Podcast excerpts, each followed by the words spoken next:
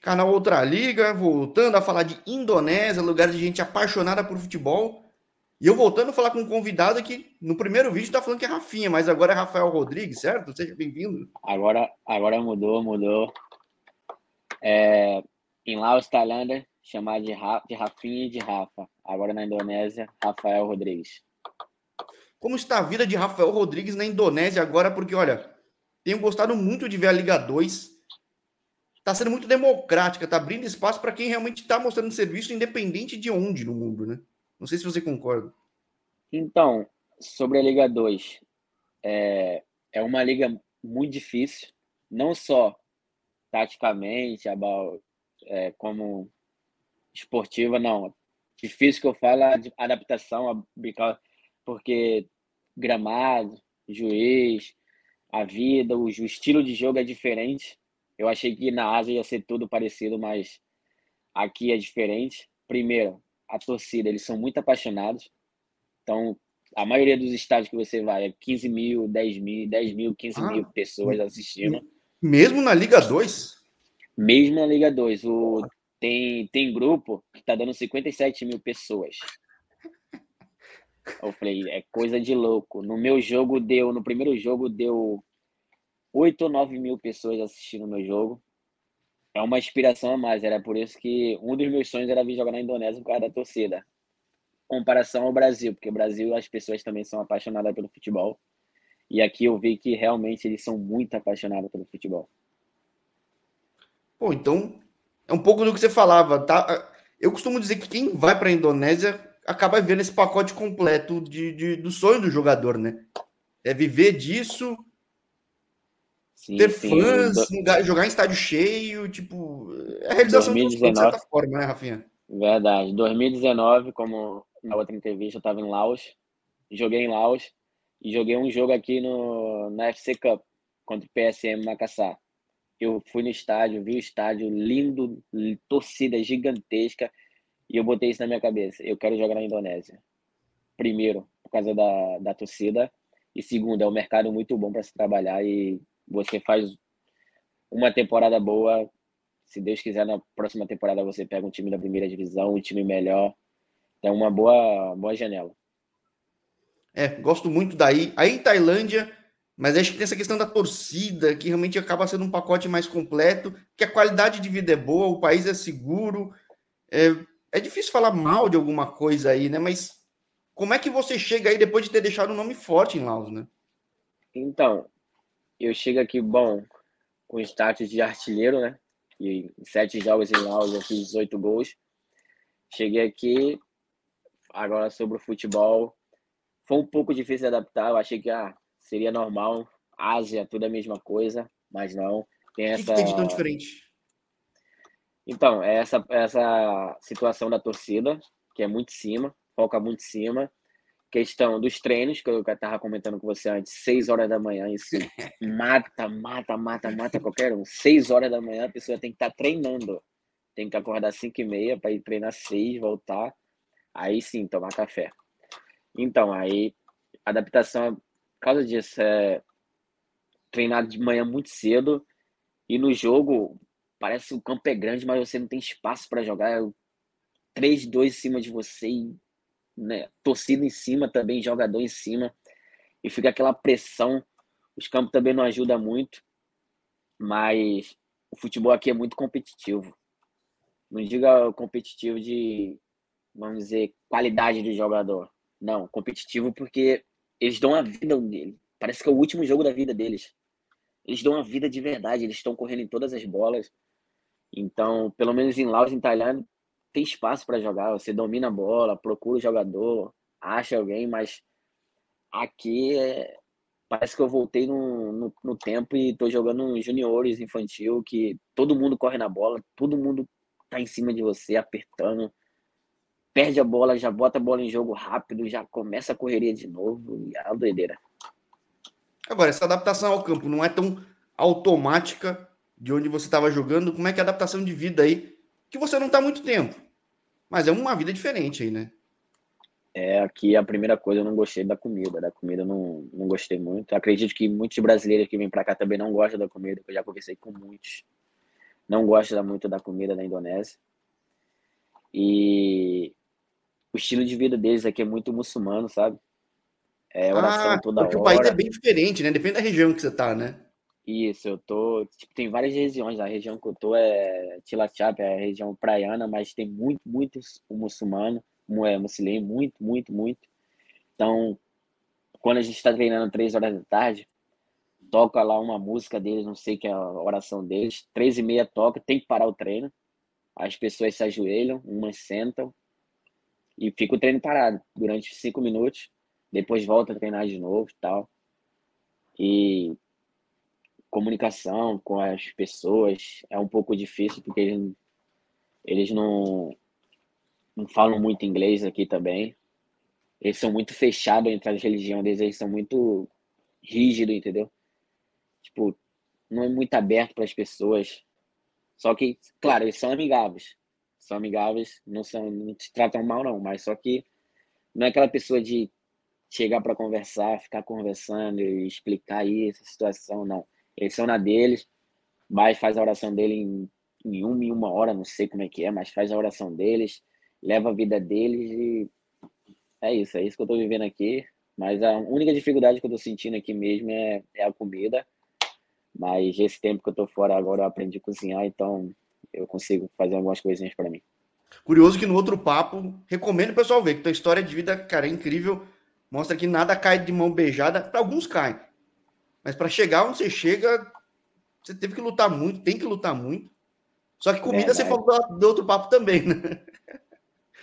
Em Laos, eu acabei me adaptando em Laos, porque eu fiquei três anos, quatro anos em Laos. Essa de Laos, Tailândia, Tailândia, Laos. Quando acabava Laos, eu ia para Tailândia e praticamente é o quê? País vizinho, 20 minutos, 10 minutos de carro já estou na Tailândia. Então as comidas são um pouco parecidas. E na, em Laos eu acabei me acostumando com a comida. Gosto, agora gosto da comida. Sinto falta da comida de Laos. Estou sentindo falta da comida. E sobre essa história de vida, é como eu falei no, no vídeo passado, né? Como a gente correu muito atrás, hoje em dia a gente tem que valorizar e não vai ser qualquer coisinha que vai fazer desistir, qualquer barreira que, ah, saudade de casa, voltar, não, não. Vou até o fim agora, pouco a pouco realizando meus sonhos, e é isso, graças a Deus.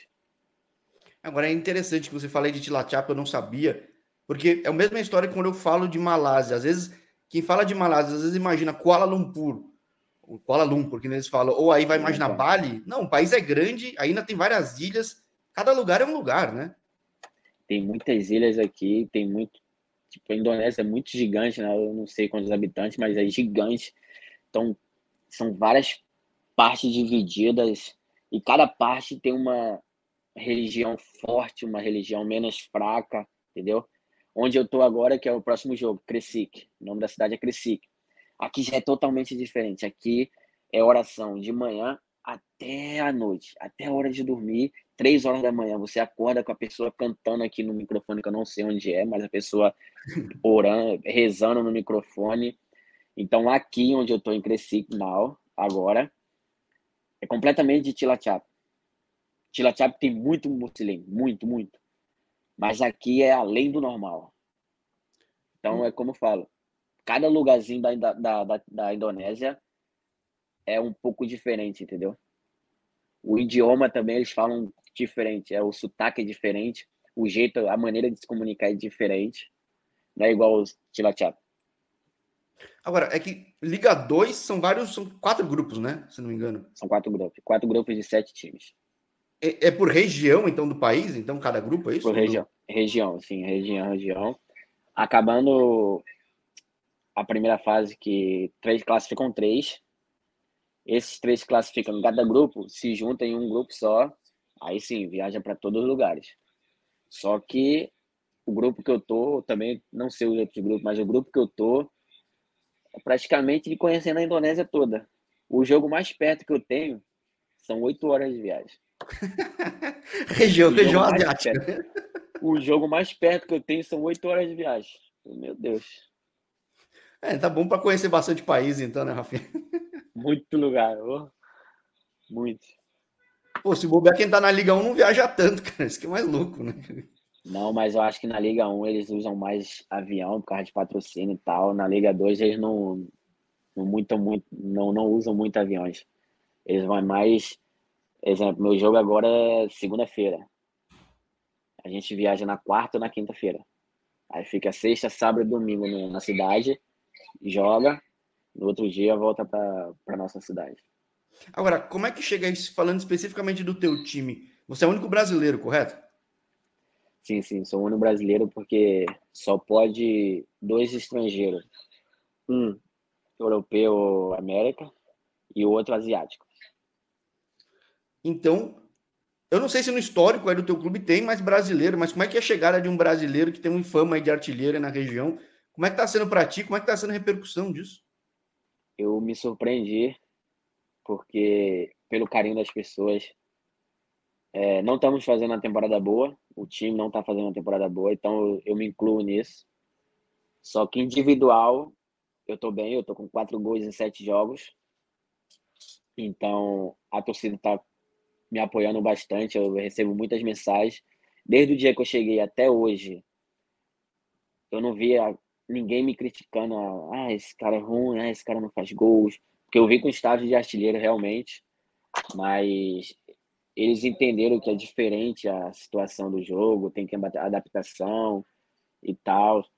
Então eu vim para cá, só que particularmente eu, eu gosto muito do time que eu tô, da cidade que eu tô, das pessoas que eu tô por perto, ao redor de mim, eu gosto muito, não tenho problema com eles. Eles me respeitam, eles torcem por mim, eles mandam mensagem.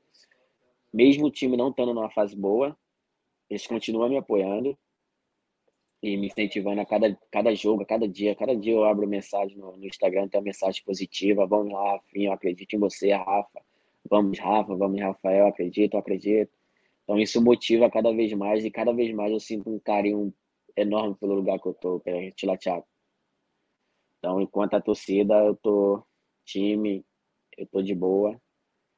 Em relação agora à classificação, tá difícil, mas estamos aí, vamos correr atrás. É que tem um negócio. Talvez na primeira entrevista que eu tive contigo, eu não tinha visto, talvez não tivesse mais visto tanto jogo, alguma coisa sua, material teu, mas você tem uma característica de jogo que acho que funciona muito bem aí, que você é um cara raçudo pra caramba, né, cara? Então, é, ou você é um cara aquele nove alto que é finalizador de área, ou você é esse cara que tem esse teu perfil, eu acho. Funciona então, bem isso que você ainda está se adaptando aí, né? Imagina adaptado, né? Antes de eu de eu começar minha carreira aqui na Ásia, o Cícero que me trouxe, meu amigo, que me trouxe, me arrumou, arrumou para mim, perguntou para mim se eu queria vir para para Ásia. Eu falei que queria, e foi aquela situação da rifa, da passagem. Eu vim para cá e ele já tinha me falado, seu futebol é muito parecido daqui. Por quê? Correria, briga até o final e você não desiste do, dos lances. Então, esse é um ponto que se destaca eu não consigo, não na minha vida não, não tem essa história de normal perder. Para mim, não. Não gosto de perder nem no para o ímpar. Então, mesmo que eu esteja, esteja sem força, eu busco força para, pelo menos na vontade, conseguir uma, alguma coisa. Então, e é o que está resolvendo. Nesses últimos jogos agora, tá difícil na qualidade, mas na vontade na garra, na determinação. Os gols estão saindo, sete jogos, quatro gols. E graças a Deus já chegaram algumas notícias já que tem as pessoas que estão de olho em mim, mas isso aí eu prefiro esperar, eu não, não prefiro acreditar, porque futebol é. Falam hoje, ah, tô de olho em você, então continua, mas amanhã esquece, já tem outras pessoas na frente. Então eu procuro esquecer um pouco disso, então procuro jogar por. Já falei, não jogo por dinheiro, a gente chega uma idade que a, realmente o dinheiro ajuda muito a família, mas eu não jogo apenas por dinheiro, eu jogo porque eu amo jogar futebol. Então, para mim, jogar futebol é a melhor coisa do mundo. Então, quando eu tô ali dentro de campo, eu dou minha vida. Pô, que legal ouvir isso no nosso segundo papo, contando com o terceiro, porque realmente aí tô apostando muito nos brasileiros na Liga 2. Tem gente que tá na zaga, tem gente que tá no ataque.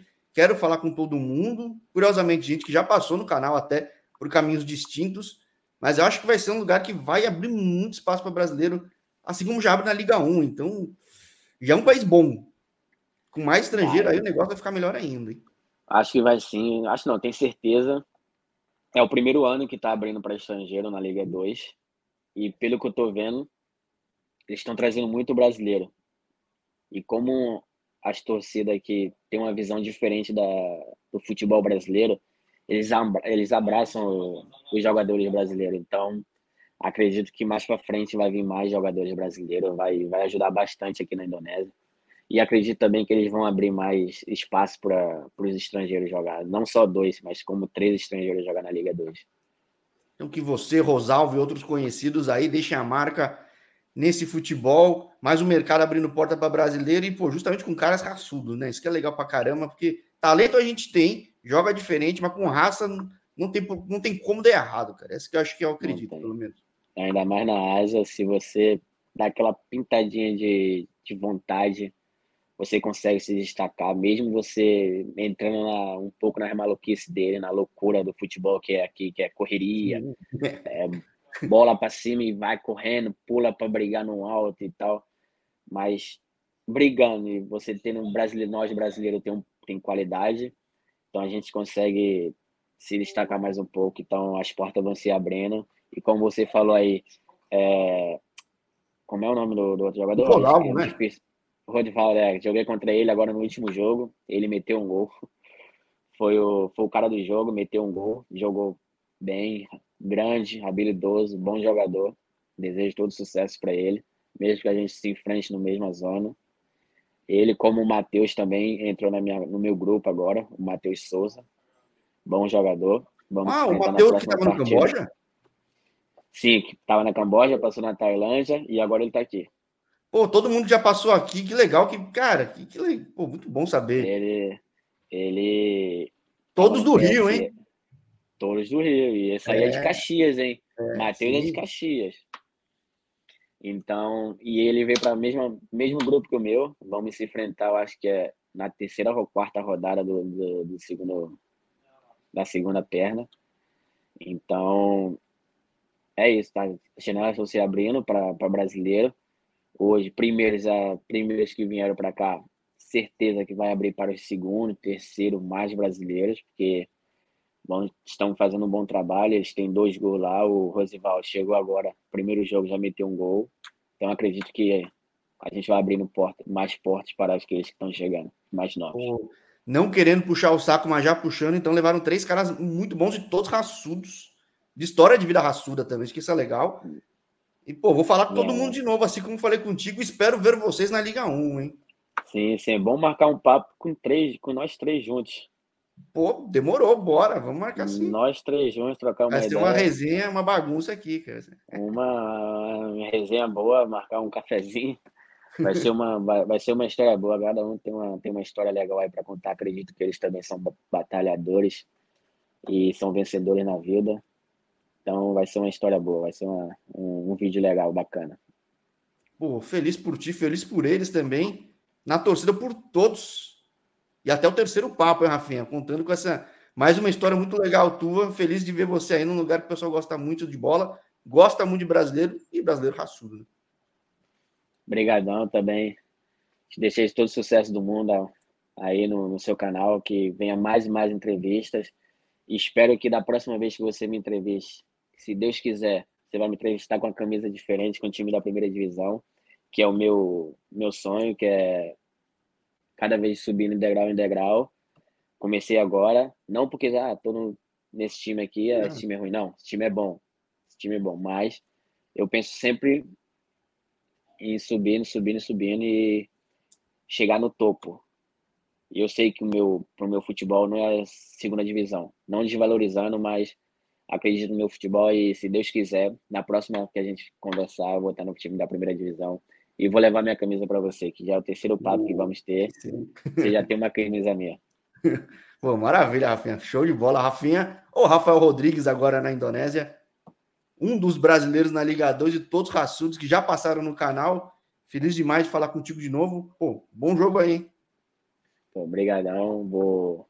Se der aí, pode assistir. Acho é um pouco cedo para vocês, mas vai ser um jogo bom, vai ser um jogo bacana. No outro time não tem brasileiro, mas acredito que vai ser, o, vai ser um jogo essencial para o nosso time, pelo menos sair com a vitória e conseguir a, avançar mais um pouco na tabela para classificar, que tem tempo ainda.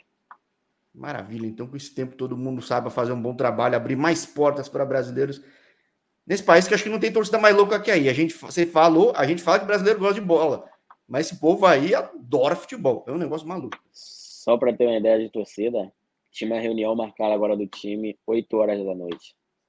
Só que a seleção sub-17 estava jogando 8 horas da noite. Eles pararam a reunião para assistir o jogo. Foi Sim, hora que eu mandei mensagem. E tem filho de brasileiro na seleção, mó legal também, né? Tem um filho, tem, tem, tem um filho é, naturalizado indonês. Ele jogou, tava com a camisa 12, eu assisti lá. E como são muito fanáticos, o treinador parou a reunião e falou: vamos assistir um, um tempo desse jogo. Tivemos que assistir o tempo do jogo. E a reunião acabou agora, quase que atrasou aqui para o bate-papo. Mano, atrasou tudo, tem seu tempo. E foi mais uma vez um tempo ótimo falando contigo. Pô, feliz demais de te ver por aí.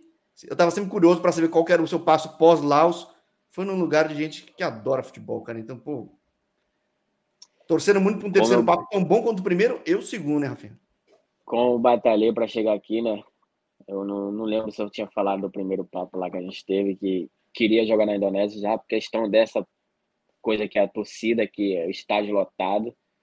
Só que também fui surpreendido, porque eu não achei que ia dar 10 mil pessoas na segunda divisão. Mas aí já passou, agora são 50 mil torcida no, 50 mil no estádio, assistindo um jogo de segunda divisão. É uma coisa muito, muito louca, mas uma loucura muito boa de sentir essa emoção que a torcida, como no Brasil é muito difícil a gente pegar um estádio cheio, a gente, como eu digo por mim, joguei primeira divisão estadual, mas no brasileiro, o máximo que eu joguei foi Série B, mas não lembro que eu ter jogado com estádio cheio como eu estou jogando aqui. Então é uma experiência nova para mim, mas uma experiência muito boa, jogar com estádio cheio, torcida a favor, mas contra também. Contra eu acho que é melhor ainda, que ela fica pegando no pé e a gente fica com mais vontade de jogar, então é isso que a gente sobressai.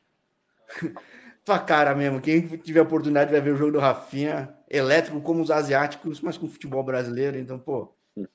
A Até a próxima, Rafinha, muito bom. Cara. Com a malemolência, né? Carioca, né? Oh, pode faltar.